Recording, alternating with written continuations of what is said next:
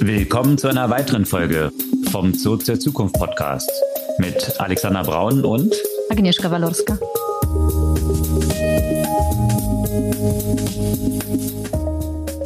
Was gab's Neues letzte Woche? Oder vielmehr in den letzten zwei Wochen, weil wir waren ja zwei Wochen weg und äh, die Nachrichten trudelten trotzdem rein. Ja, und äh, wir waren trotz unseres Wegseins so parallel ab und zu ein bisschen in den Themen dabei. Und ja, ist eine ganze Menge passiert. Das stimmt, das stimmt. Eine Sache, da fangen wir gleich an, die ja auch durch die, ja, nicht nur Tech-Medien, sondern auch Mainstream-Medien ein bisschen gegangen ist. Und zwar WorldCoin, was das ist und warum das die Gemüter erhitzt. Ja, und was das so mit AI zu tun hat, nicht nur was den Founder von WorldCoin angeht, da sind wir natürlich auch gleich wieder bei AI und die Beschränkungen Generative AI sowohl in Text als auch in Bildform zu identifizieren. Äh, da gibt's News von OpenAI und auch bezüglich eines Research Papers zum Watermarking, wie man das vielleicht dann künftig erkennen kann. Ja, und äh, apropos passt ja auch ein bisschen zu dem Thema Google, Microsoft, Anthropic haben ein, ja, eine Institution, ein Gremium gebildet, Frontier Model Forum, das so ein bisschen Selbstdisziplinierungsmaßnahme sein soll für die selbst. Und dass es das braucht, zeigen natürlich viele äh, Themen, die es rund um Generative AI auch sonst in den letzten Wochen gab. Äh, ich weiß nicht, ob du schon mal von Warm GPT und Fraud GPT gehört hast. Auf jeden Fall kannst du dir denken, was das sein soll. Und dazu gab es einen interessanten Bericht, aber auch zwei sehr in die Tiefe gehende Berichte zum Scam-Möglichkeiten mit Generative AI. Ja, und bei AI geht es dann natürlich auch um Themen von wer zahlt wen und da sind natürlich auch eine ganze Reihe von Medienunternehmen und auch Internet-Companies in den USA nicht weit entfernt und jetzt große Diskussion darum, ob dort Milliarden dann künftig fließen sollen. Ja, und wo auch Milliarden fließen sollten und wo das vielleicht erstmal nicht der Fall sein wird, ist in Kanada. Und zwar sollte Meta eigentlich an die ganzen Medienunternehmen blechen. Das haben sie aber natürlich nicht vor. Ja, und bei Meta ist der Weg natürlich auch nicht weit zu einer interessanten Studie, die jetzt rausgekommen ist, oder mehreren Studien, vier in der Zahl von renommierten Universitäten, was die Beeinflussung von Meinungen über Algorithmen auf Facebook und Instagram angeht. Da gibt es ja sehr viele Meinungen dazu, bisher aber noch nicht wirklich viel Research und da gibt es jetzt ein paar interessante Insights. Ja, und zu Meta muss man natürlich auch die letzten Zahlen, Quartalszahlen erwähnen und auch ja, die für Investoren erfreuliche Entwicklung anmerken. In der Tat, da gibt's einen Turnaround wirklich zu verkünden von Meta, dementsprechend mit positiver Reaktion, was die Aktie angeht. Und dann weil jetzt natürlich der Höhepunkt der ganzen Reporting-Season war. Auch Zahlen von Apple und Amazon und noch ein Einblick, was bei Apple dahinter steckt. Da wurde Tim Cook natürlich auch nochmal zu AI befragt. Na klar. Und wo wir bei Big Tech sind, da gibt's ja auch von Google was zu berichten. Und zwar weniger zu Quartalszahlen und mehr zu, der, zu dem Kartellverfahren, das sich in den USA anzettelt. Ja, und bei Verfahren ist es dann noch nicht weit zu Tesla und Elon Musk und den ganzen Themen, die sich da drum ranken. Da gab es einen Deep Dive von Reuters, was dort Tesla vielleicht auch mit dem Vorgehen von VW so gemein haben könnte. Aha, interessant. Aber bei Elon natürlich nicht nur Tesla, sondern es gibt wie immer Elon-Zeugs bei Twitter, von denen man wahrscheinlich auch berichten müsste. Ja, und bei Twitter oder wie es jetzt eben neu heißt, X, gab es natürlich auch viel Brimborium bezüglich einer möglichen physikalischen Revolution, die sich dort vollzogen hat. Nicht auf Twitter, sondern in Südkorea. Und was das so bezüglich Supraleitung bedeuten könnte. Das war ein sehr großes Hype-Thema und ja, Hopin. Mit Betonung auf könnte wahrscheinlich. Äh, genau, genau. Tauchen wir ein bisschen ein, was es damit auf sich hat. Und mhm. eines der Hype-Themen der Lockdown-Zeiten, Hop, Hop-In, eines der Startups, die, die damals am schnellsten zum Unicorn geworden sind, Rekord aufgestellt, bis dieser dann von Gorillas übertrumpft wurde. Äh, so ähnlich schnell ging es auch jetzt wieder zurück. Da gab es News aus Großbritannien. Mhm. Ja, das so der Strauß an Themen heute. Bevor wir jetzt im Detail in die einzelnen Themen einsteigen, kurz die Erinnerung, ihr könnt unseren Podcast gerne abonnieren. Einfach auf den Folgen-Button klicken und dann erhaltet ihr die neue Folge jetzt wieder nach der einwöchigen Pause jeden Dienstag ganz früh am Morgen automatisch in euren Newsfeed. Ja, was gab's bei WorldCoin? Das hat ja auch im weitesten oder im engeren Sinne dann auch mit AI zu tun, aber auch mit Blockchain, oder? Ja, und auch mit Berlin. ich weiß nicht, also wir waren ja beide nicht in, in Berlin in der vergangenen Woche, aber da konnte man tatsächlich an diese Entwicklung sehr nah dran sein. Und zwar in dem furchtbaren Einkaufszentrum Alexa wurde nämlich da was präsentiert und nicht nur präsentiert, sondern man konnte sich da auch quasi gleich als Versuchskaninchen oder einer der ersten Nutzer und Nutzerinnen, je nachdem, wie man das so sehen möchte, der ganzen Sache unterwerfen. Das hat mit einem Iris-Scan dann zu tun dort, was dort passierte, oder? Genau. Ja, dann gib noch mal einen kurzen Kontext, worum es da eigentlich sich dreht. Ja, was ist eigentlich WorldCoin? WorldCoin soll künstliche Intelligenz und Kryptowährung verbinden und eben eine sichere Verifikationsmethode bieten zur Identifikation von echter Menschen im KI-Zeitalter und dazu auch noch sowas wie ein universelles Krypto-Grundeinkommen herstellen. So in etwa. Das ist so hm. der WorldCoin. Und WorldCoin ist dann aber auch. Große Ambitionen. ja, genau. Alles, alles, alles unter Weltherrschaft ist nicht interessant für Sam Altman. Ähm, lustigerweise oder interessanterweise ist das nicht nur von Sam Altman das Projekt, sondern auch von einem sehr jungen deutschen Physikabsolventen, der das wohl Sam Altman gepitcht hat und mit dem zusammen das Ganze entwickelt hat. Äh, auf jeden Fall ist WordCoin auch mit der Word ID verbunden, was eine Art digitaler Pass von WordCoin sein soll, der eben nachweisen soll, dass der Inhaber ein echter Mensch ist und kein KI-Bot.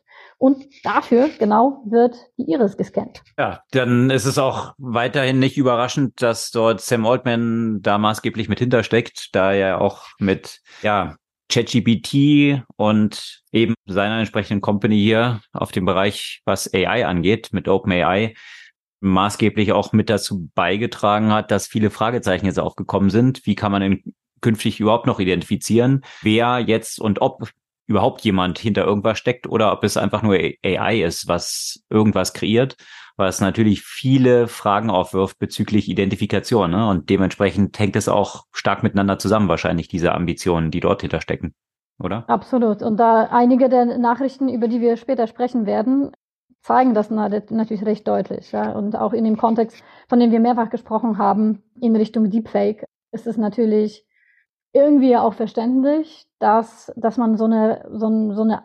Identifizierungsmethode irgendwie schaffen möchte.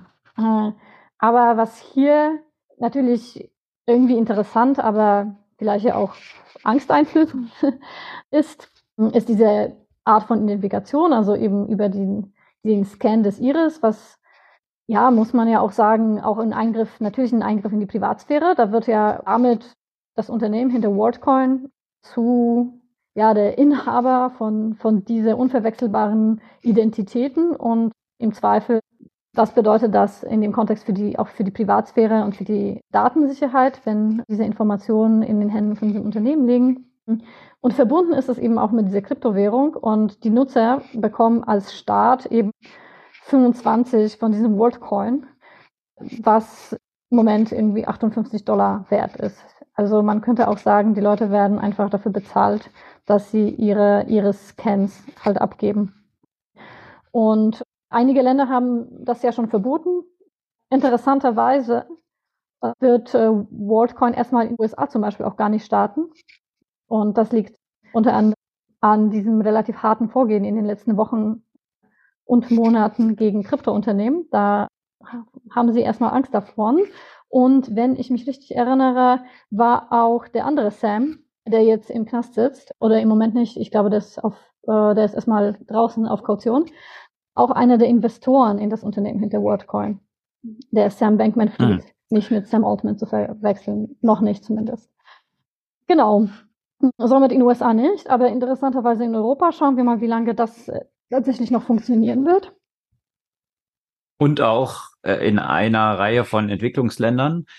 Da gab es, wir hatten in der letzten Folge schon mal davon gesprochen, auf dieser Plattform Rest of the World oder Rest of World, äh, sehr interessante Einblicke immer in oder über den Tellerrand der westlichen Perspektive hinaus. Und da eine Reihe von Ländern in, auf dem afrikanischen Kontinent, wo natürlich gerade mit diesem Log-Angebot, was du jetzt gerade beschrieben hast, die 50 Dollar, die spielen dort natürlich für viele Menschen dort eine wesentlich größere Rolle als jetzt vielleicht ihre Privatsphäre. Und dementsprechend sind dort sehr viele darauf eingestiegen, auf dieses Angebot. Die Diskussionen aber sind, wie du es auch beschrieben hast, natürlich dort grundsätzlich ziemlich zwiegespalten, ja. Hm. Kenia hat zum Beispiel das schon verboten, ne? Ja, genau. Hm. Also, und da stellt sich eben die Frage, das ist eine Form der Identifikation in dieser Verbreitung von künstlicher Intelligenz wahrscheinlich dringend benötigt sein wird.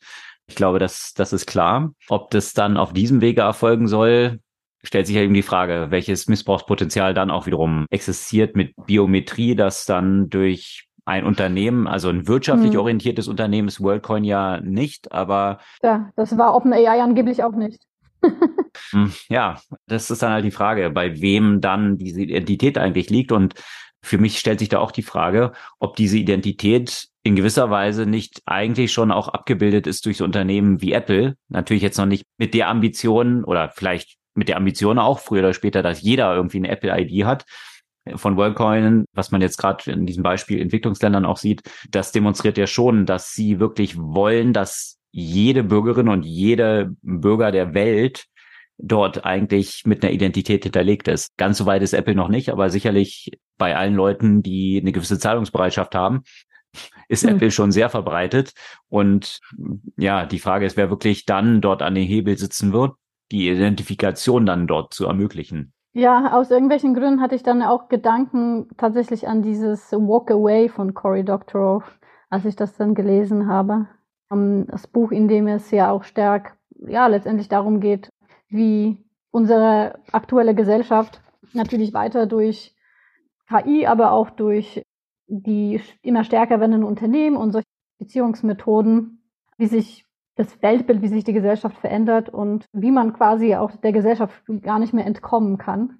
Und wenn man sich so ein Extremszenario, gerade in diesem Kontext, ja, das Ziel, die Iris von allen Menschen auf der Welt gescannt zu haben, bedeutet im Umkehrschluss auch eigentlich eine totale Überwachungsmöglichkeit. What could go wrong? Ja, yeah, what could possibly go wrong? das Thema werden wir natürlich weiter betrachten. Und ich muss sagen, ja, auch bei mir war ja auch gleich so dieses, weißt du, dieses, natürlich das Interesse an dem Neuen, sich das anzugucken, sich das auszuprobieren, sich da natürlich einscannen zu wollen irgendwie, aber auf der anderen Seite, äh, hm. what the fuck?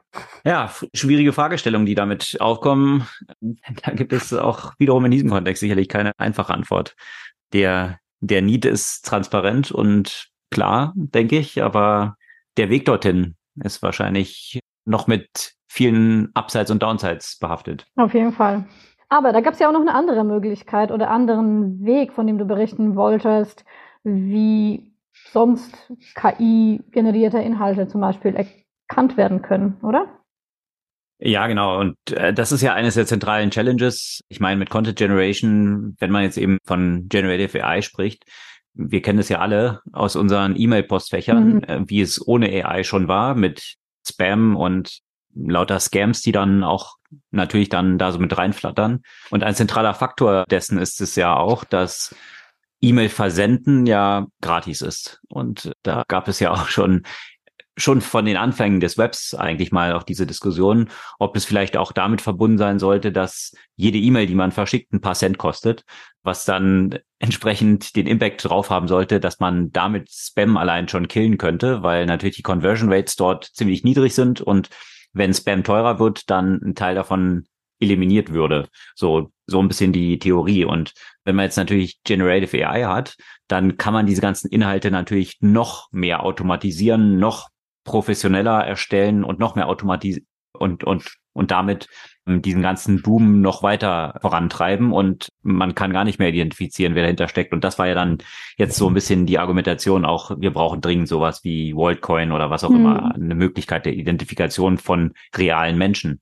Und überhaupt Reales von Menschen generiertes zu erkennen und wiederum zu trennen von dem, was von AI generiert wurde. Da hat ja OpenAI selbst ein Tool, also so ein Detection-Tool mal rausgebracht gehabt. Wir hatten auch in unserem Podcast davon berichtet, um mit einer bestimmten Wahrscheinlichkeit dann sagen zu können, wenn man dort Text reinkopiert, ist der von AI generiert worden oder eben nicht. Und wovon wir auch schon berichtet hatten, äh, genau, ist, dass dort eben in beide Richtungen es eigentlich nicht funktioniert hat, dass eben False Positives da zum, zum Teil mit ziemlich hohen Prozentsatz dann wiederum drin waren. Also sprich, gesagt wurde, ja, das ist von AI generiert, wenn es tatsächlich dann nicht der Fall war und auch umgekehrt. Also überhaupt nicht zuverlässig und das natürlich viele Fragen auch aufwirft, wenn man sich natürlich jetzt die Lehrer und Lehrerinnen, die die Hände über den Kopf zusammenschlagen und nicht wissen, wie sie eigentlich damit umgehen sollen jetzt, weil ja, das in vielen Papers natürlich dann auch auftaucht und dafür verwendet wird und es eigentlich keine Möglichkeit der Identifikation bis heute gibt. Und OpenAI hat jetzt auch bekannt gegeben, dass sie dieses Tool jetzt eben abschalten, weil sie selbst jetzt kapitulieren mussten und sich eingestehen mussten, dass es nicht wirklich funktioniert. Da ist vergangene Woche dann interessantes Paper aber auch rausgekommen, was Richtung Watermarking geht, wo sie ein Verfahren, die Autoren dort demonstriert haben, das in AI generierte Inhalte eine bestimmte Kombination von Zeichenabfolgen mit implementiert, die wohl dann auch re resistent sind über die unterschiedlichen Ebenen von Training, wie, wie diese Daten dann wiederum dort einfließen, so dass äh, darüber dann identifiziert werden könnte, wie oder von wem diese Inhalte tatsächlich erstellt wurden. Also ob jetzt eine AI dort invol ob AI dort irgendwie involviert war oder eben nicht. Also das sind so ein paar erste Vorstöße, die es in diesem Bereich dann wiederum gibt. Also ich denke, da werden wir in, in der Zukunft auch noch eine ganze Menge sehen. Also der, der eine Ansatz kann eben über die Menschen identifizieren, also ob Menschen dahinter stecken, also sprich WorldCoin oder eine andere ID, die dann vielleicht mit Inhalten, die erstellt werden, dann auch verknüpft sind. Ob das jetzt dann Apple äh, der Halter dieser ID ist, ob es vielleicht ein Adobe ist, die dort an solchen Stellen sitzen, wie man es ja auch bei Watermarking in Bildern kennt. Oder ob es jetzt eben solche Tools sind grundsätzlich, die dann darüber ja, mit einer Kryptographie dann entsprechendes Watermarking dann in AI-Inhalten hinterlegen können. Also ich denke, da wird es noch viele, viele Experimente drum geben, weil das Thema oder die möglichen Probleme sind klar, die, die mit der Profil mit der Verbreitung von AI entsprechend einhergehen. Ja, viel Dynamik dort auch in dem Bereich, diese zu adressieren. Ja, und äh, das Thema wird natürlich auch nicht weniger spannend, wenn die Modelle sich auch noch weiterentwickeln werden. Und dafür ist ein Gremium entstanden oder wurde zum Leben gerufen von Google, Microsoft, OpenAI, Anthropic.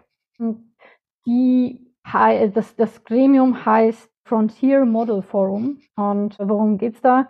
Es geht eben nicht nur um, nicht um Regulierung von Modellen, die bereits existieren, sondern es geht um eine verantwortungsvolle Weiterentwicklung von Zukunftsmodellen, also Modellen, die eben mächtiger sind als das, was es bisher gibt, also quasi GPT-4 als eine der fortschrittlichsten Modelle. Übrigens hat auch gerade die, den Trademark für GPT-5 angemeldet, wenn das nichts heißen soll.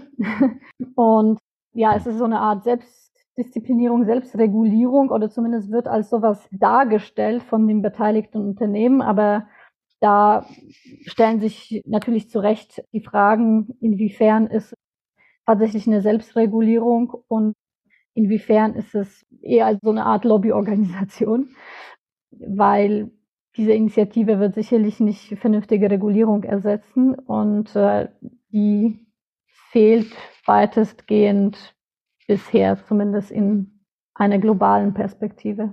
Aber ja, wie gesagt, damit ist ja auch klar, dass, was vorher ohnehin schon klar war, dass auch an weiteren Modellen gearbeitet wird und äh, dass aber dann doch ein gewisser Respekt von der Weiterentwicklung dieser Modelle herrscht.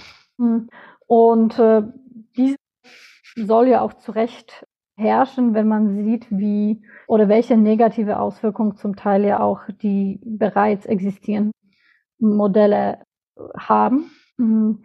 Und da fand ich letztens ein, also gerade in den letzten zwei Wochen, einige interessante Beiträge gerade zu dem Thema. Unter anderem zum Thema Worm-GPT und Fraud-GPT. Also das sind Modelle, Sprachmodelle, die entstanden sind, die eben auf Open Source Sprachmodellen halt basieren und in die Richtung entwickelt wurden, um zum Beispiel Phishing-Kampagnen zu generieren, um äh, Erpressung zu ermöglichen, um Spam zu generieren oder auch um Code zu generieren, der für Angriffe verwendet werden kann. Und genau das wurde dann ja auch im Darknet und, und sonst wo zum Verkauf angeboten. Jetzt gab es einen interessanten Bericht auf TechCrunch dazu, dass diese Modelle eigentlich, so wie viele andere Sprachmodelle übrigens auch, im Moment eher mehr versprechen, als sie tatsächlich leisten können und dass sie bei weitem nicht so effizient und äh, effektiv waren, wie die Befürchtung waren. Was natürlich nicht heißen soll, dass solche Sprachmodelle nicht äh, ja nicht Gefahr bürgen, um tatsächlich Schaden einzurichten. Und das ist häufig diese Diskussion rund um Open Source und die Vor- und Nachteile davon, solche Modelle halt Open Source zu machen, die dann ja auch entsprechend verändert werden können und äh, wo die Einschränkungen quasi nicht gelten, die im Zweifel bei Modellen wie den von OpenAI oder Google halt eingebaut werden, die gerade solche Tätigkeiten hm, verhindern sollen. Und ja, während, wie gesagt, bei den zwei recht bekannten Modellen wohl, wie gesagt, die Gefahr geringer ist, als man erwartet hat, Nichtsdestotrotz gab es gerade in den letzten Wochen auch viele Berichte dazu, hm. wie äh, Sprachmodelle zu Zwecken verwendet wurden, die äh, von strafrechtlich relevant bis zu zumindest ethisch zweifelhaft. Hm. Ein langer Bericht, interessanter Bericht von der New York Times zum Beispiel zu Reisebüchern, die durch komplett quasi durch Sprachmodelle erstellt wurden und ja auf Amazon halt zum Verkauf angeboten wurden. Es, ist, es wird in, in dem Beitrag ist halt eine, so eine Art Reportage von einer Reisenden berichtet, die eben ein total legitim aussehendes, äh, aussehenden Reiseführer halt auf Amazon gekauft hat zu Frankreich ähm, mit diversen positiven Bewertungen und so weiter. Und dann hat sich eigentlich herausgestellt, dass das wirklich äh, alles ohne jeglichen tatsächlichen persönlichen Bericht, kein alles, alles quasi komplett durch die Bank, die Bilder, die Text, die Bewertung, alles, alles quasi durch KI generiert.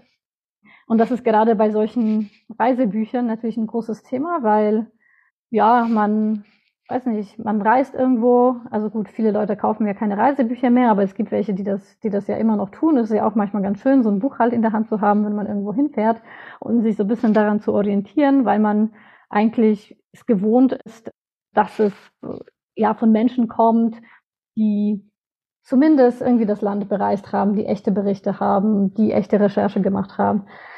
Und gerade in diesem Kontext hat sich gezeigt, wie wichtig dann doch jetzt in dem Kontext die Marken der Verlage zum Beispiel eine Relevanz haben, weil gerade in diesem Segment musst du wirklich im Moment nach der Marke gehen, um sicherzustellen, dass dass der Inhalt, den du dort kaufst, tatsächlich legitim ist und äh, nicht einfach durch ein, ein äh, KI-Modell gezaubert ist.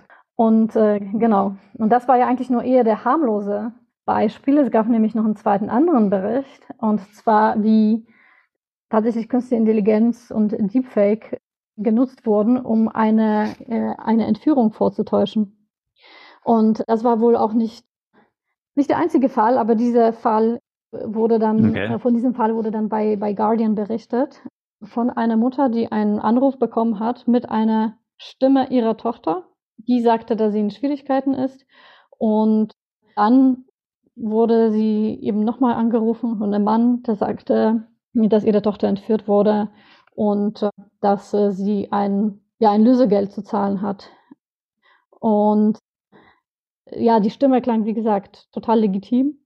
Und es hat sich dann mhm. nach und nach äh, rausgestellt, nach der Meldung bei der Polizei, die zum Glück erfolgt ist, dass es sich um KI-Betrug handelt, dass der Tochter tatsächlich nichts passiert ist, dass sie genau dort ist, wo sie eigentlich zu dem Zeitpunkt sein sollte. Und dann, äh, was eigentlich auch total schräg war, dass die Polizei das eigentlich gar nicht weiter ermittelt hat und das für einen Scherz als Scherzanruf dann qualifiziert hat, weil am Ende kein Geld geflossen ist und kein Schaden entstanden ist. Was ich schon sehr bedenklich finde, weil mittlerweile, da die Deepfakes sowohl im Audio als auch im Bild- und Videobereich stattgefunden hat, kann man das relativ einfach, zumindest für so wirklich paar, paar Sprachsequenzen, darstellen. Und äh, kann ich mir durchaus vorstellen, dass sich solche Fälle in der nahen Zukunft häufen werden. Und das, was du jetzt berichtet hast von den Reiseführern, ich meine, mal abgesehen davon, dass die Inhalte eben jetzt von AI generiert sind, äh, waren die dann tatsächlich irgendwie brauchbar auch? Weil häufig, gerade wenn es so um, um faktische Sachen geht, das, da werden ja bunt Sachen zusammengereimt dann und die haben nicht wirklich einen Wert dann für diese Reise. Oder wenn ich jetzt ein Profil von, von einer Person haben will, dann werden da Sachen hinzuerfunden, an welchen Universitäten diese Person studiert hat und für wen sie schon gearbeitet und so weiter. Das ist wahrscheinlich mit den Reiseführern dann ähnlich, ne? Hier, nehme ich an. Exakt, das war ja auch das Problem. Das war dann alles weitestgehend halluziniert, ja. Ja, okay. Ja. Aber du hast einen anderen Punkt dort erwähnt, eben Reiseführer und die Inhalte und Verlage und was für eine Trusted Brand dahinter steckt, was mich zu dem nächsten Thema bringt und zwar zu Publishern. Da bildet sich jetzt wohl eine Koalition. Du hattest ja schon von dieser Koalition auf Seiten von ja, Erstellern oder wie will man sagen, von, von Entwicklern von AI-Modellen und ihren eigenen Frameworks in denen sie arbeiten wollen, äh, gesprochen. Jetzt gibt's eben auf der anderen Seite auch eine Koalition von Publishern, angeführt von Barry Diller und IAC, dieser großen Medienholding aus den USA. Die kennt man hauptsächlich durch zum Beispiel so von den Korswani, dem jetzigen Uber-CEO, der ist zum Beispiel aus deren Umfeld hinaus heraus hervorgegangen. Und ja, natürlich auch so die ganzen Dating-Plattformen in den USA ist eigentlich doch dort auch inkubiert worden. Also Tinder im weitesten Sinne dann, aber auch die Match Group, zu dem es da vorgeht. Also über elf Companies, die mittlerweile an der Börse notiert sind, sind eigentlich inkubiert aus dieser IAC, die als Brand dann mehr so im Hintergrund bleibt. Und das sind natürlich eine ganze Menge einflussreiche, einflussreiche Brands, die auch für mhm. die Erstellung von vielen Inhalten verantwortlich sind. Und die haben sich jetzt unter anderem mit der New York Times und noch einen anderen, unter anderem hier aus Deutschland, Axel Springer, zusammengeschlossen, um auch eine Klage anzustreben gegen ja verschiedenste dieser AI-Companies, die quasi auf ihren Inhalten trainiert werden und da soll es um Milliarden gehen. Also was ähnliches, was wir im Publishing-Kontext jetzt schon so mit Linktext, da kommen wir auch gleich nochmal dazu, zu dem Thema, was du ja schon erwähnt hattest mit Kanada und Google, was es damit so auf sich hat. Vergleichbar hier zu sagen, wenn andere unsere Daten verwenden, um AI zu trainieren und diese Modelle zu entwickeln und dann dort, damit viel Geld zu verdienen, dann sollen entsprechend Milliarden dann auch an uns transferiert werden, damit sie auf diesen Daten trainieren dürfen überhaupt. Sonst sind es unsere Daten und dürfen nicht verwendet werden. Und da stellt sich dann natürlich wiederum die Frage, also gerade wenn man im Kontext von News denkt, also wie viel, wie viel News sind tatsächlich jetzt exklusiv? Das ist ja gerade auch das Problem von so Publishern im Nachrichtenkontext, dass diese Inhalte ja in jeder Zeitung eigentlich auftauchen. Jetzt mal von einzelnen, wenn ich jetzt tiefere Recherchen habe, die jetzt spezifisch von, von einer Zeitung vorangetrieben werden. Aber sonst die grundsätzlichen News, die sind ja, wenn man jetzt zwei Zeitungen rausnehmen würde, die die Inhalte dann nicht mehr in diesen Trainingsdaten auftauchen würden, dann würde das wahrscheinlich jetzt keinen großen Impact auf das Resultat dieser Trainingsdaten haben. Ja. News technisch nicht, aber sprachlich schon. Also ich glaube zum Beispiel, ich meine, stell dir vor, du hättest Sprachmodelle, die ausschließlich auf Bildzeitung trainiert sind, aber nicht auf der FAZ oder der Süddeutschen. Ja, aber die Frage stellt sich dann auch wiederum, also es gibt ja auch äh, die, die Sachen, auf denen diese Modelle trainiert sind, die gehen ja auch wesentlich weiter. Also wenn, wenn man jetzt, und das, äh, da gibt's wahrscheinlich auch so ein bisschen Parallelen zu dieser Linktext-Geschichte. Also warum genau sollten dann die Medienunternehmen Geld dafür bekommen, aber ich jetzt zum Beispiel, wenn ich irgendwelche Inhalte publishe, ich dann nicht. Also das ist dann, das ist dann auch wiederum so ein bisschen die Frage. Das ist eine ganz andere Frage. Äh, genau, die, die aber dort auch so eine Rolle spielt. Wie, wie werden solche Regelungen dann auch getroffen, ähnlich wie mit der Linktext. Da stellt sich dann auch die Frage, wer entscheidet denn, wo dann eigentlich der Cutoff ist? Also wer, wer kriegt dann für diese Links Geld, wer kriegt für Links kein Geld? Und diese Fragen, die sich darum dann ranken. Und hier natürlich dann auch die Frage, ähm, wie sieht es dann bei AI-Trainingsdaten aus und ja, sicherlich auch noch Diskussionen, die ja ganz am Anfang stehen, aber schon mal klar aufgezeigt werden hier von den Medienhäusern, dass sie natürlich dort auch dran beteiligt werden wollen, was die Konsequenzen dann so waren, zum Beispiel bei Twitter, die dann die API jetzt ja geschlossen haben, weil sie nicht wollen, dass diese Daten fürs Training verwendet werden oder auch Reddit, die ganzen Diskussionen, die es dort gab, was die Trainingsdaten angeht. Äh, interessante Fragestellung. Ich finde grundsätzlich dieses Thema, gerade jetzt bei AI, auch noch ein bisschen stichhaltiger, als ich es zum Beispiel jetzt in diesem Kontext von Linktext finde, weil immerhin dort werden ja von Google Links dann zu diesen Zeitungen ja inkludiert, so dass dann tatsächlich auch Traffic dort landet. Wenn ich das jetzt nur als Trainingsdaten verwende, dann ja, erhalten diejenigen, die tatsächlich diese Inhalte kreiert haben, die dann die Basis für das Training sind, die erhalten ja keinen Traffic dann davon und die Monetarisierung davon ist ja dann gar nicht mehr möglich. Also das sind natürlich äh, sehr tiefgreifende Fragestellungen für Geschäftsmodelle auch, äh, die dahinter stecken. Ja, aber dieses Thema Verlage und wer zahlt wen für was, wie du schon erwähnt hast, gibt es diese Diskussion jetzt verstärkt in Kanada, nachdem es diese Diskussion, diese Diskussion zum Beispiel schon vor einer Weile in Australien gab. Nur hier wird's äh, wirklich hart. Diesmal geht es nicht um Google, sondern tatsächlich um Meta. Aber ich nehme an, Google wird ja auch folgen. Dazu haben sie sich ja auch schon geäußert. Aber von dem Gesetz haben wir eigentlich schon berichtet. Das heißt Online News Act oder Bill C18. Hm. Und äh, ja, der verpflichtet ja quasi die Plattformen wie eben Meta und Google dazu, dass sie die Unternehmen, quasi die Medienunternehmen, äh, daran dafür bezahlen, dass deren Links quasi auf ihren Plattformen gepostet werden. Und äh, das hat tatsächlich jetzt dazu geführt, die Blockierung nicht nur eben für die Nachrichtenverlage mit den Accounts auf den beiden Plattformen gelten, sondern auch für Links, die von Nutzern geteilt werden, dass du im Zweifel wenn du mit einer Person in hm. Kanada mhm. befreundet bist, was bei dir ja eigentlich in vielen Fällen der Fall ist, würden sie zum Beispiel bestimmte Links, die mhm. du gepostet hast, gar nicht sehen können. Und das ist natürlich schon auch irgendwie tiefer Eingriff auch irgendwie in diese Kommunikationsfreiheit, die allerdings jetzt auch nicht nur den Online-Plattformen anzulasten ist, weil es auf der anderen Seite natürlich auch verständlich, dass sie sich irgendwie gegen so ein Gesetz halt wehren.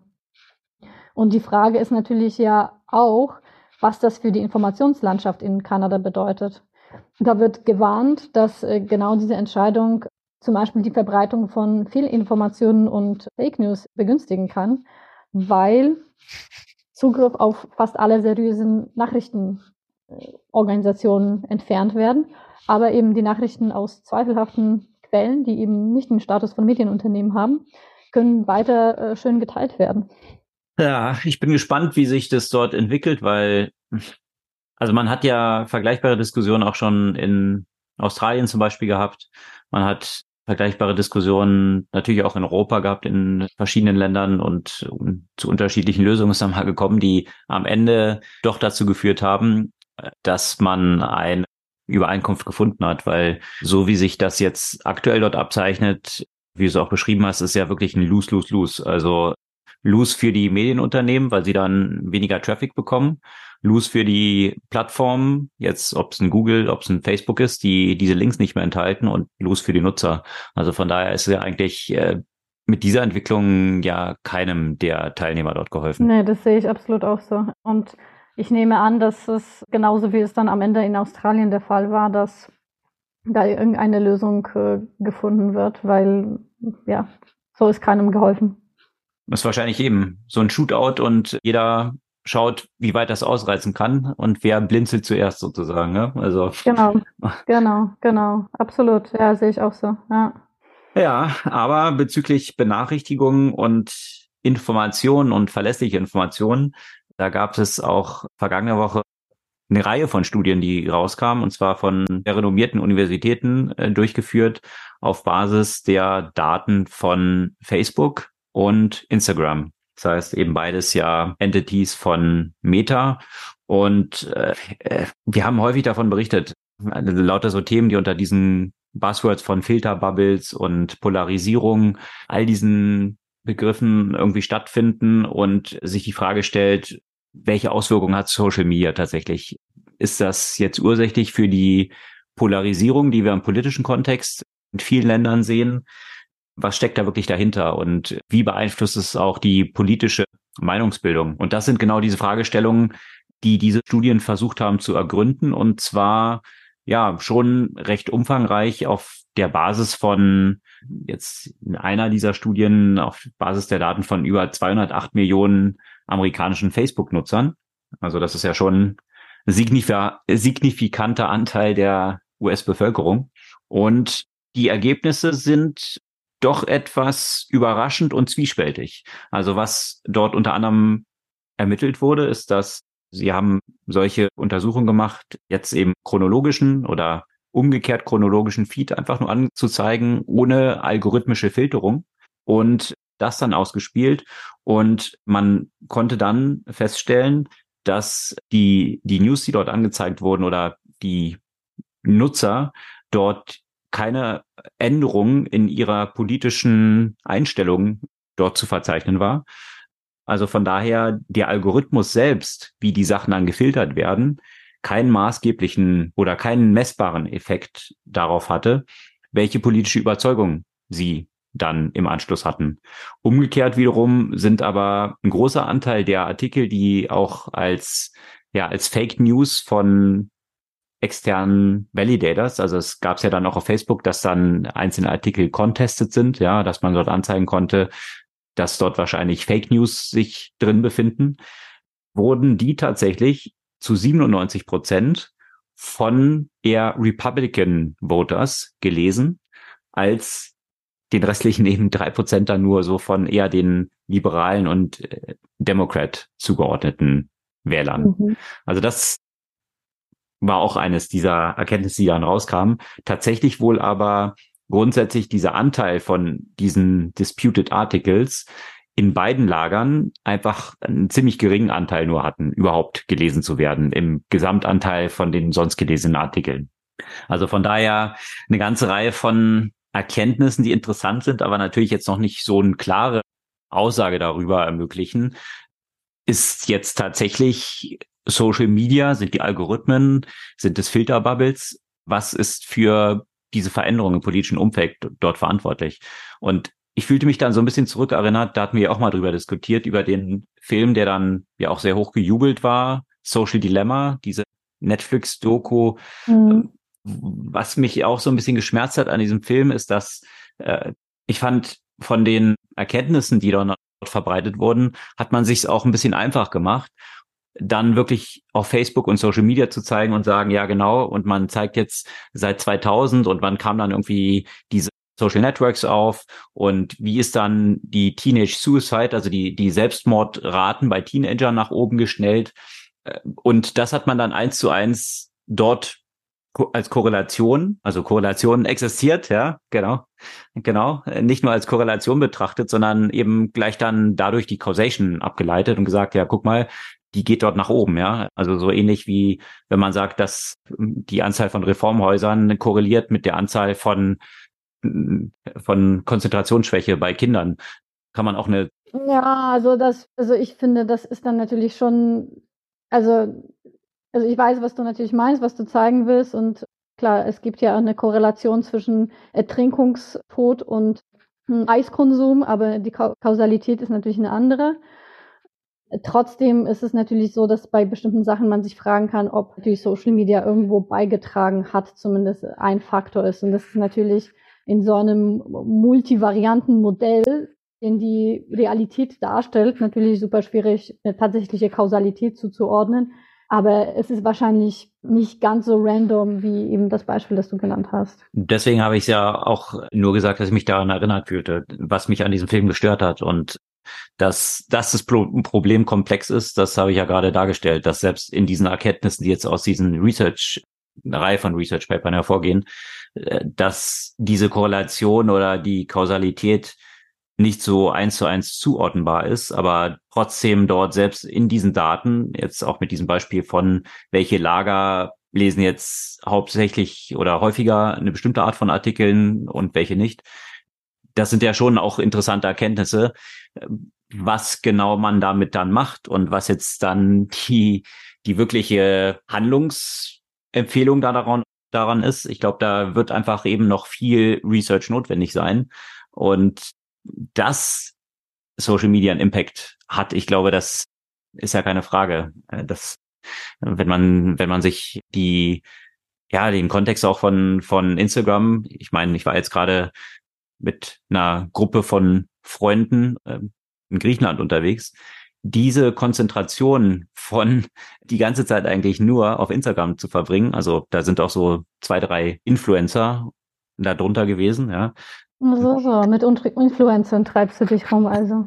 Die wirklich, also man geht irgendwie abends essen, 24-7, da ist eigentlich irgendwie keine Konversation möglich, weil sie nur die ganze Zeit auf Instagram dann ihren, wie sie jetzt gerade ihr Leben hier so genießen und wie toll das Essen ist und so und es so doll genießen, dass sie eigentlich die ganze Zeit eben das auf dem Handy nur machen und man eigentlich keine Gespräche führen kann. Also das jetzt nur als so ein, so ein, so ein Beispiel, ja, aber dass das irgendwie einen Impact hat, natürlich auf die Lebensführung und auf dieses Fear of Missing Out, das, denke ich mal, liegt ja auf der Hand. Die Frage ist aber, ja, was, was sind die Erkenntnisse, die man daraus zieht? Also äh, sicherlich die eine Maßnahme ist ja die, die viele gerade auch im Tech-Umfeld, im Silicon Valley auch ergreifen, äh, ist, dass sie ihren Kids bis zum bestimmten Alter eigentlich das gar nicht erlauben, zum Beispiel mhm. auf Facebook, auf Instagram und ähnlichen Plattformen, TikTok überhaupt unterwegs zu sein. Das ist dann wahrscheinlich so mehr der Ansatz, der aus dem Kontext, wo ich in der Waldorfschule war, kein Fernsehen erlaubt ist. Ein gewisses Abschirmen von bestimmten Medien dann. Kann ja auch kontraproduktiv werden. Ja, eben, eben. Also letztendlich muss man ja auch in dieser Gesellschaft dann zurechtkommen und, und auch mit, mit diesen Einflüssen ja irgendwie zurechtkommen und eine Medienkompetenz auch entwickeln. Und wenn das dann so rigoros ganz ausgeschlossen ist, dann macht es das vielleicht auch besonders attraktiv wiederum. Plus man trainiert halt auch nicht, damit umgehen zu können. Ja, ja aber äh, wo wir beim Thema Meta, Instagram und so weiter sind, es war ja in der letzten Zeit äh, oder bis vor nicht so langer Zeit ihr ein Problemkind äh, der Big Tech-Szene sozusagen. Und man hat aber das Gefühl, seitdem sie das Wort Metaverse nicht mehr so häufig verwenden und deutlich häufiger das Wort AI dafür, ähm, läuft es deutlich besser bei Meta, oder? Ja, Meta hat ja eine ganze Reihe von Problemen, die die Company in der letzten Zeit so zu dem ja unattraktivsten Tech-Investment gemacht haben. Und da hatte Apple sicherlich einen großen Anteil dran, die mit ihrem App Transparency Tracking, was sie eingeführt haben, quasi über Nacht dafür gesorgt haben, dass die Attribution von Conversions, also über Meta geschaltete Anzeigen, dann gar nicht mehr so gut messbar waren.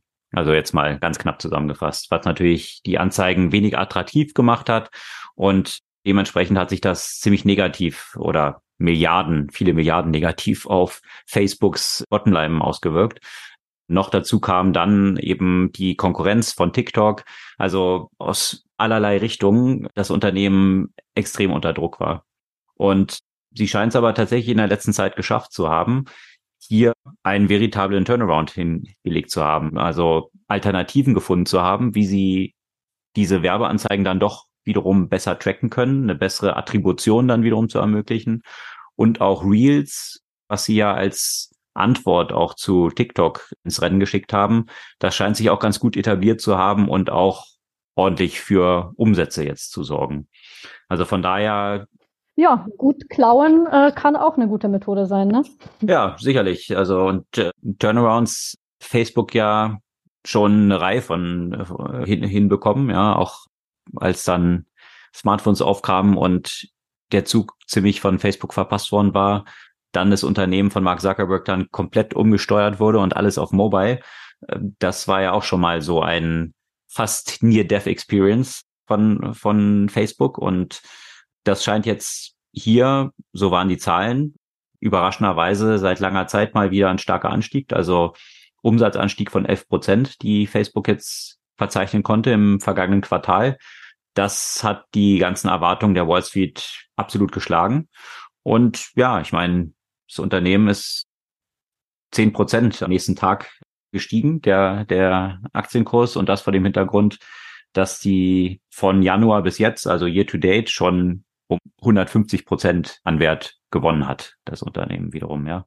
Also natürlich davor auch stark mhm. abgestraft war und eben hinter diesen anderen Tech-Bewertungen der anderen Player, die dort den, in Driver Seat waren, hinterherhinkte.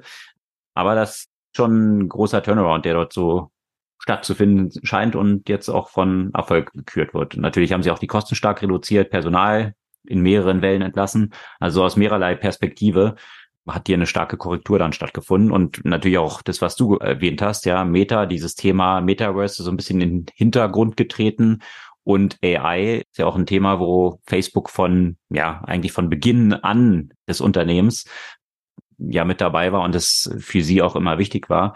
Das haben sie jetzt ein bisschen weiter nach vorne gestellt und ja, auch sehr erfolgreich hier eine ganze Reihe von Sachen etabliert. Ja, und wo du meintest, wo du gerade auch die anderen Big Tech-Unternehmen erwähnt hast. Jetzt ist gerade die Zeit, in der Quartalszahlen gepostet werden, veröffentlicht werden. Was gab es da sonst noch äh, Interessantes? Ich meine, Meta sind nicht die einzigen, die sehr stark in der letzten Zeit äh, mehr und mehr auf, auf AI gesetzt haben. Da gab es ja auch einiges auch äh, von Amazon in der letzten Zeit mit den Aussagen vom äh, CEO, dass de facto jeder bei Amazon in dem Bereich AI aktuell arbeitet. Aber auch von Apple, wenn ich mich richtig erinnere, gab es auch schon ein paar Anmerkungen, wo sie, wie wir letztes Mal oder vorletztes Mal schon angemerkt haben, das Thema AI nur recht vorsichtig in den Mund nehmen. Genau. Und Apple, das ich ja schon kurz erwähnt, die sind ja auch so der Hauptgegenspieler von Facebook oder mit hauptsächlich dafür verantwortlich, dass es Facebook in der letzten Zeit so schlecht ging, was so ihr Hauptgeschäftsmodell Werbung anging, weil Apple ja dort unter der vorgeschobenen, würde ich schon fast nennen, äh, Ankündigungen, dass sie eben dieses Tracking und Privacy so ganz nach vorne stellen, dann aber selbst ein großes Werbegeschäft aufbauen, natürlich sich viel von Facebooks Kuchen hier selbst versuchen einzuverleiben und das auch recht erfolgreich tun. Apple hat Zahlen bekannt gegeben und die sind ja von der Börse sehr gemischt aufgenommen worden. Das Problem ist, dass ja, die Wirtschaftsflaute, die aktuell so herrscht, nicht unbedingt dazu anregt, jetzt teure Hardware-Anschaffungen zu tätigen und dementsprechend die Apple-Umsätze mhm. jetzt das dritte Quartal in Folge rückläufig sind. Und ganz knapp zusammenfassen lässt sich so Hardware-Verkäufe runter, Services Revenue hoch. Ja, also das ist so ganz knapp zusammengefasst. Die eben Services boom bei Apple. Also das sind eben von iCloud über Apple Music, über ganz viele andere Themen, die sie natürlich auch hier im Services-Bereich machen, also Software quasi, diese Software-Revenues dort, die gehen nach oben.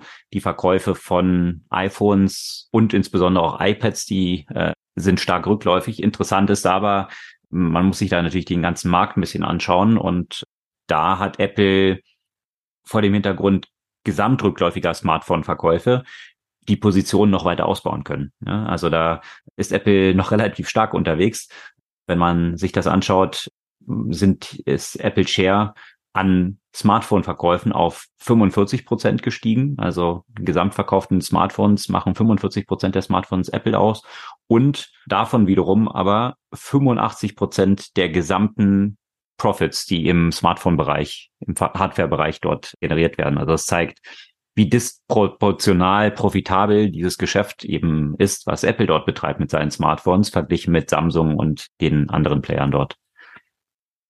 Also ja, vor dem Hintergrund, dass eben die weltweiten Smartphone-Umsätze auf Jahresbasis um acht Prozent gefallen sind, sind Apples Smartphone-Umsätze nur um drei Prozent gefallen. Also relativ, mhm. relativ eigentlich aus, ausgebaut, die eigene mhm. Position. Aber eben natürlich kein, kein super Quartal, wo sich alle drüber gefreut haben. Von daher hat die Aktie dann dort am nächsten Tag auch fünf Prozent eingebüßt.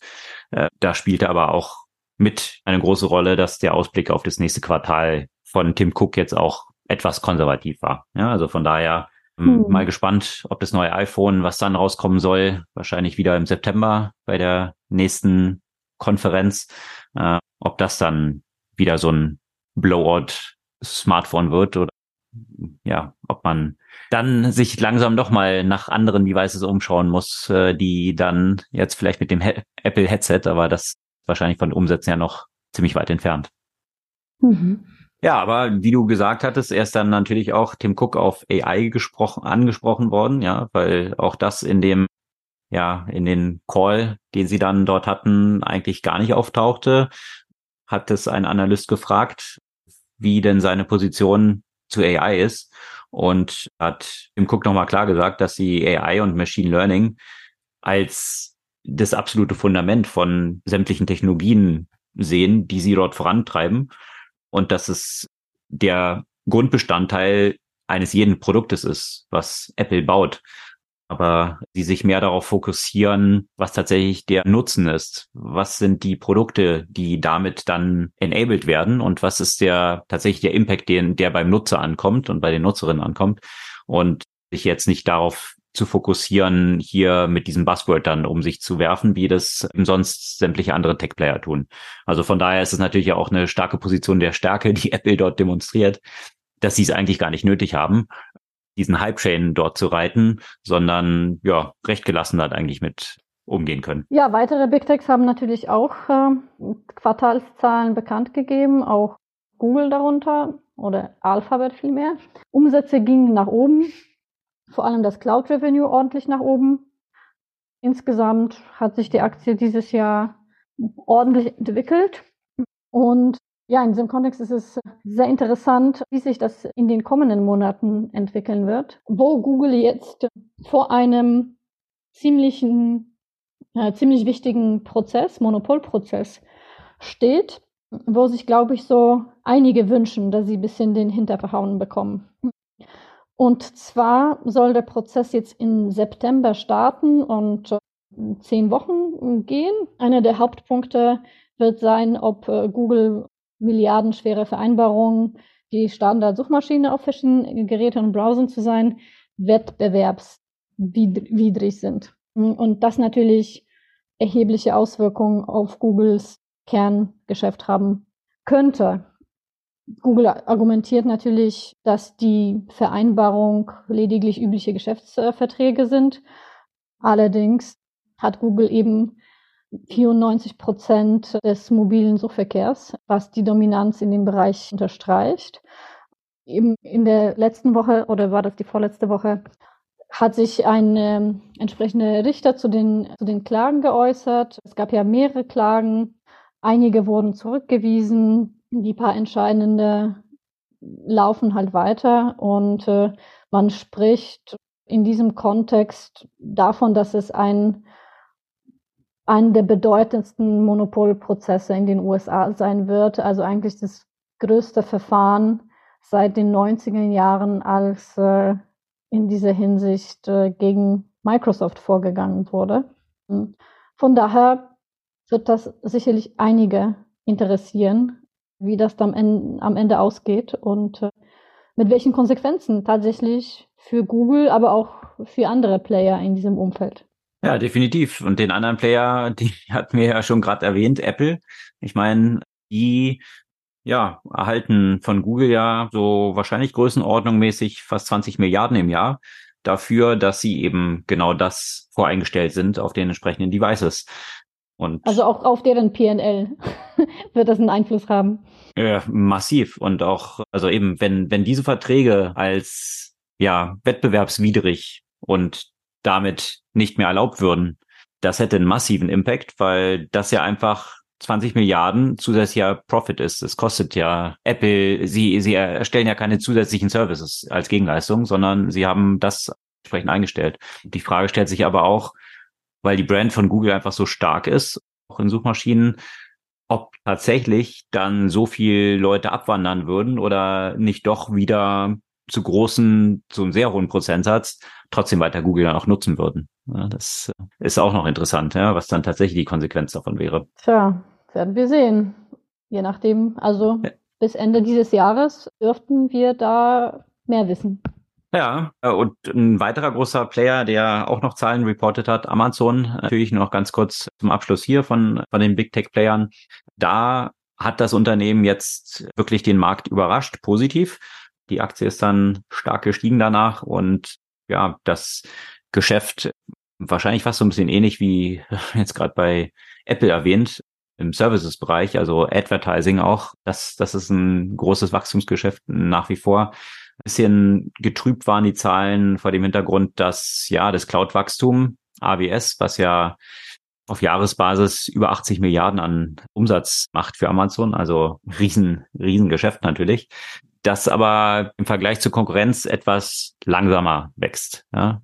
Aber natürlich hier zehn Prozent Wachstum zu haben, sind trotzdem noch acht Milliarden hinzugewinnen. Aber da stellt sich für viele so ein bisschen die Frage, was ist so die nächste große Idee bei Amazon? Ja, also wo kommt das künftige Wachstum in einer ähnlichen Dimension her, wenn man halt schon Umsätze dieser Größe hat?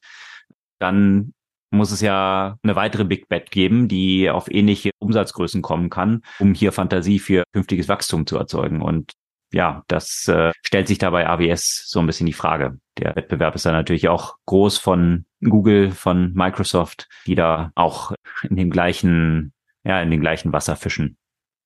Ja, aber eben unterm Strich gute Zahlen und Börse positiv überrascht hier bei Amazon. Aber Jetzt hattest du von den rechtlichen Problemen erzählt, die Google hier hat. Da ist es wahrscheinlich auch nicht weit zu Themen, die mit Tesla und Twitter wiederum zu tun haben, weil es dort auch ab und zu so juristische Auseinandersetzungen gibt, oder? Ja, aber starte doch mal mit Tesla. Das ist äh, vielleicht mal interessanter als dieses, ja, dieser Wirrwarr äh, rund um Twitter gerade. Ja, bei Tesla gab es einen langen Artikel von Reuters, die da sehr in die Tiefe gegangen sind. Und zwar äh, geht es darum, dass hier offensichtlich Tesla-Fahrerinnen und Fahrer ganz bewusst betrogen worden sind. Also man hat ja bei Tesla immer so mit dem Finger auf VW gezeigt, Dieselskandal und diese ganzen Themen und gesagt, ja, guck mal, das sind, ist diese alte Automobilindustrie, die arscht ihre eigenen Kunden und die Umwelt noch dazu.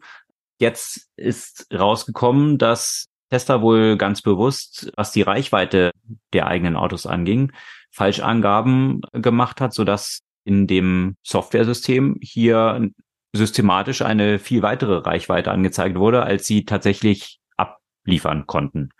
Und damit aber noch nicht genug. Was jetzt rausgekommen ist, dass sie wohl ein internes Team aufgestellt haben, die eigentlich nur dafür verantwortlich waren, diese ganzen Service Appointments, die dann Tesla-Fahrerinnen und Fahrer gemacht haben, um sich hier zu beschweren und hier diese Reichweitendiskrepanzen dort anzumerken, die einfach eigentlich nur diese Termine am Canceln waren, um das mhm. nicht so hochkochen zu lassen und das auch nicht dokumentieren zu müssen, weil ich meine, wenn sich diese Beschwerden häufen und die dann irgendwann dokumentiert sind, indem dann Appointments zu diesem Thema gemacht werden, dann hat man das ja auch irgendwie schwarz auf weiß und das könnte ja dann mal irgendwann rauskommen. Also ging es darum, wirklich diese gar nicht erst wahrzunehmen, diese Termine, so dass es dann eben auch nicht sich in den Zahlen wirklich niederschlägt.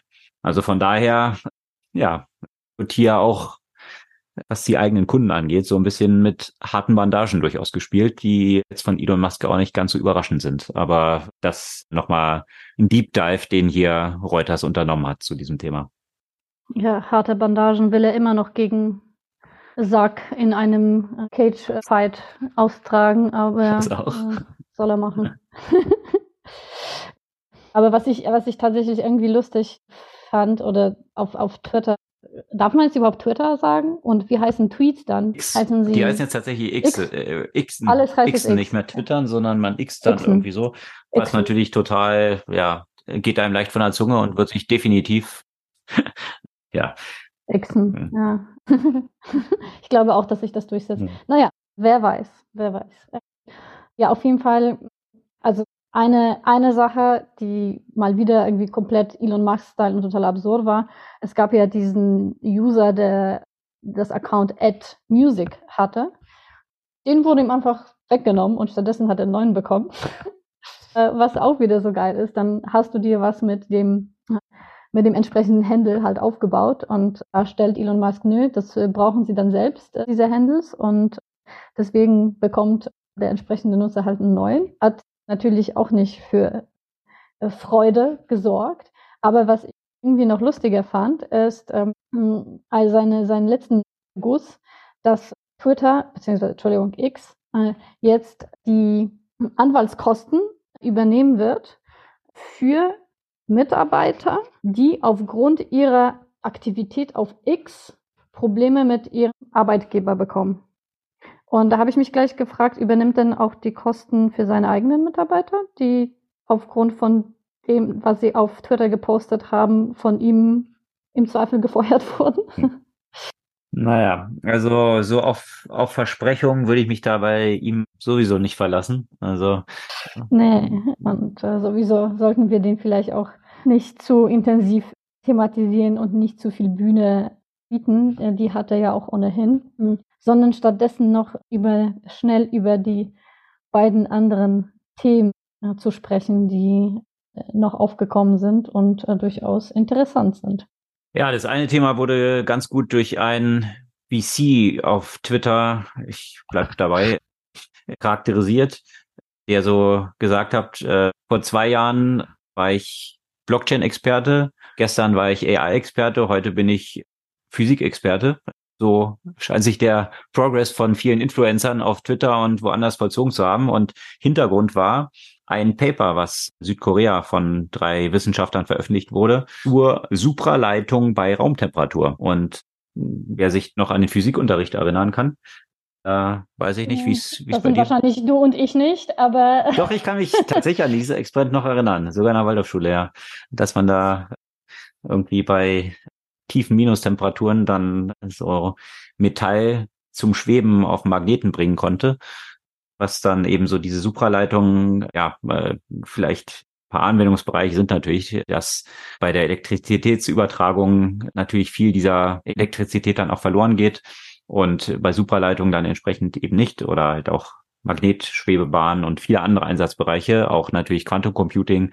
Also äh, ja, das war das erste, was ich mich gefragt habe. Ne? Wird das ja auch bei Quantum Computing angewendet werden können, weil eine der Probleme die es aktuell äh, gibt, damit ist natürlich die extreme Kühlung, die dafür notwendig ist. Ja, also von daher ist, äh, was die dort wohl rausgefunden haben wollen oder ein Material, was sie entwickelt haben wollen, ist ein Material, was tatsächlich diese Supraleitfähigkeit bei Raumtemperatur äh, darstellen mhm. kann.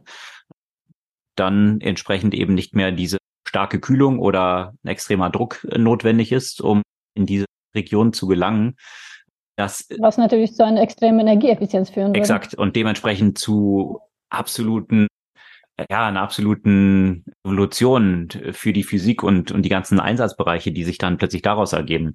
Also das wäre tatsächlich eine absolute Sensation, wo diese drei Wissenschaftler dort dann, ja, von vielen wurde es dann so dargestellt, gleichgestellt würden mit Einstein und Niels Bohr vielleicht, wenn das jetzt tatsächlich dort alles zutrifft. Tatsächlich sind aber äh, Experten und äh, viele Professoren von unterschiedlichsten renommierten Universitäten haben sich als sehr skeptisch geäußert dazu und sowohl ja die Basis dieses Papers kritisiert. Also das ist auch noch nicht peer-reviewed. Das ist auf Archive da eröffnet worden, veröffentlicht mhm. worden und hat aber natürlich zum, zu einem Sturm auf äh, Twitter unter anderem und Reddit geführt. Einzelne versuchen das jetzt nachzustellen, schon dieses Experiment, dieses Material zu erstellen, um das zu überprüfen, ob das funktioniert. Also das waren wiederum dann auch so die positiven Aspekte. Wir haben ja vorhin so erwähnt, ja, Social Media und, und auch die negativen Auswirkungen. Äh, das, dieses Beispiel zeigt eigentlich so dieses Positive auch davon, wie plötzlich weltweit unterschiedlichste Forscher dann zusammenarbeiten und innerhalb kürzester Zeit jetzt dieses Paper dort auseinandernehmen und analysieren und ja, so Research dann auch extrem beschleunigt werden kann durch diese Zusammenarbeit, die darüber dann auch möglich wird. Und äh, mhm. das sind wahrscheinlich so die positiven Seiten davon. Und ja, wir bleiben gespannt. Das, bisher konnte es noch weder, weder widerlegt noch bestätigt werden. Aber wenn ihr den Links, die wir in den Shownotes reinpacken, folgt, dann unter anderem auch bei Wikipedia gibt es schon eine ganz gute Zusammenstellung von unterschiedlichsten Universitäten, die jetzt schon ihre ersten Findings dazu auch veröffentlicht haben. Wir bleiben dort dran und schauen dann, ob das tatsächlich so eine weltweite Revolution wird. Interessante Side Note. Es gab wohl schon mal so ein Paper, wo dann sechs Wissenschaftler dran beteiligt waren. Tatsächlich sind jetzt in diesem Paper nur noch drei erwähnt, mhm. ähm, was so ein bisschen, manche haben dann gemutmaßt, könnte es damit im Zusammenhang stehen, dass bei einem Physik-Nobelpreis oder grundsätzlich bei Nobelpreisen nur maximal drei Leute bedacht werden können und die es schon so ein bisschen darauf ausgerichtet haben. Also auch diese, so wie dieses Paper geschrieben ist, ist schon sehr sensational, sagen wir so. Also sensationalistisch eigentlich geschrieben. Ja, lässt so ein bisschen diese wissenschaftliche Distanz vermissen. Also das wirkt oder ruft natürlich auch viele Fragezeichen hervor. Dann sollen Sie sich äh, erstmal vielleicht noch nicht über den Nobelpreis Gedanken machen. Ja, ein weiteres Halbthema, was sicherlich jetzt nicht zum Nobelpreis führen wird, aber immerhin den Preis erzielt hat, das Startup zu sein, was am schnellsten zum Unicorn, also zu einer Bewertung von über einer Milliarde aufgestiegen ist. Das war Hop-In, also wie das Reinhüpfen, Hop-In. Das ist ein Unternehmen, was 2021 auf dem Höhepunkt eigentlich der Lockdown-Zeit über fünf Milliarden bewertet wurde, nur zwei Jahre nach der Gründung und im gleichen Jahr dann schon mit sieben Milliarden. Also da konnten sich die VCs nicht also da haben sich die VCs überschlagen, um dort an Bord zu kommen. Und sämtliche großen Namen waren dabei und haben den Preis ordentlich nach oben getrieben. Was hat das Unternehmen gemacht? Die haben Konferenzen versucht, eben offline äh, Konferenzen versucht, online abzubilden und dementsprechend auch diese ganzen Tools, die dafür notwendig sind. Und das Unternehmen ist dann natürlich sehr stark expandiert, hauptsächlich über Akquisitionen. Und da gab es vergangene Woche ziemlich tiefgreifende News. Und zwar ist eigentlich das ganze Kerngeschäft, was sie bisher hatten, so mit Konferenzen, jetzt verkauft worden. Da munkelt man für wie viel? Also man munkelt dort, weil nichts veröffentlicht wurde dazu, einen niedrigen dreistelligen Millionenbetrag. Also das ist natürlich schon ein ziemlicher Jump von sieben Milliarden, so einen mittleren dreistelligen Millionenbetrag, den sich jetzt wohl ein Teil dieser VCs, die in der B-Runde dort hinzugekommen sind, aufteilen also das Geld dann auch rausziehen. Und das eigentliche Kerngeschäft, was jetzt Teil von Hopin noch bleiben soll, ist ein Unternehmen, was so Videoconferencing eigentlich ermöglicht, also eine Akquisition, die sie für 250 Millionen getätigt hatten. Das war eigentlich nur ein Unternehmen, was sie dazu gekauft haben, aber das scheint jetzt wohl der Hauptumsatzbringer zu sein des Unternehmens. Der Rest ist jetzt eigentlich abgestoßen und auch der Gründer, äh, ja, ist jetzt nicht mehr CEO und äh, wird sich aber, glaube ich, auch nicht so große Gedanken machen müssen, zumindest was die finanzielle Perspektive angeht, weil er auf dem Höhepunkt dieser Runden, die dann stattgefunden hat, schon Anteile verkauft hat an dem Unternehmen in der Größenordnung von 200 Millionen Dollar. Also von daher. Mehr als das Unternehmen jetzt wert ist? wahrscheinlich, wahrscheinlich, ja. Also von daher hat er seine Schäfchen dort zu diesen hohen Bewertungen dann schon ins Trockene gebracht. Ob er dann tatsächlich noch im nächsten Jahr, wie in diesem Jahr, auf der Financial Times Rich List erscheint äh, mit 1,7 Milliarden, was damals sein oder in diesem Jahr noch sein Vermögen war, auf Basis dieser alten Bewertung, das steht natürlich auch in den Sternen. Ja, aber Timing ist ja auch einiges, ne, in diesem Umfeld. Genau, wie eben auch wie auch das andere Unternehmen feststellen musste, was dann sogar Hopin bezüglich schnellst Erreichen von Unicorn-Bewertungen eingeholt hat. Gorillas, mhm. ja, da hat sich die Bewertung natürlich auch kräftig nach unten revidiert. Wie bei so bei einigen. War eigentlich Clubhouse, war eigentlich Clubhouse Unicorn? Ja, auch, ne? Ja, ja, ja, ne? ja klar. Ja, klar. Äh, das, das gibt's ja gar nicht mehr, oder? Ja. Äh, man hört davon nichts mehr. Aber es sind auch eine Reihe von Artikel vergangener Woche erschienen. Können wir auch ein paar Links zu posten, wie grundsätzlich diese ganzen Bewertungen, also zum Teil ja sehr weit verbreitet, um über 80 Prozent zurückgekommen sind. Also da ja kann man gespannt sein, was dann so den Return in einzelnen Portfolios von den VCs dort angeht. Ja, das sollen die Themen gewesen sein für diese Woche. Gibt es eine Buchempfehlung? Äh, ich habe jetzt gerade spontan umdisponiert, weil wir ja über die Studien zum Beispiel bei Meta gesprochen haben und so ein bisschen in diese Diskussion eingestiegen sind, ja, wie überhaupt so eine Signifikanz bei Studien bewertet werden kann und dann auch äh, bei den Papers. Und ich habe gerade bei mir eine Zeitschrift tatsächlich liegen. Ich lese manchmal Zeitschriften auf Papier und zwar vom Spektrum der Wissenschaft. Verrückt. Ja, ganz verrückt. Würde, mir, würde keiner bei mir denken. Aber ich habe sogar ein Abo vom Spektrum der Wissenschaft und habe hier Spektrum Kompakt zum Thema Datenanalyse, Typen der Interpretation. Und da geht unter anderem eben um Signifikanz, um ja, Fehlurteile und um wissenschaftliche Studien um ihre, und ihre Erkenntnisse. Und ich finde das einfach super spannend, wie das hier auch aufbereitet ist. Das ist, ja, musst du jetzt auch nicht vorher fünf Jahre Statistik äh, gemacht haben, um es zu verstehen. Das ist für einen gebildeten Laien sehr zugänglich und einfach, ja, sehr interessant in einzelnen kürzeren Beiträgen einige der Themen rund um Datenanalyse dargelegt. Okay. Also dementsprechend empfiehlst du dann das aktuelle Magazin oder? Äh, genau, das ist Spektrum Kompakt, das sind so Sonderausgaben. Okay. Okay. Ja.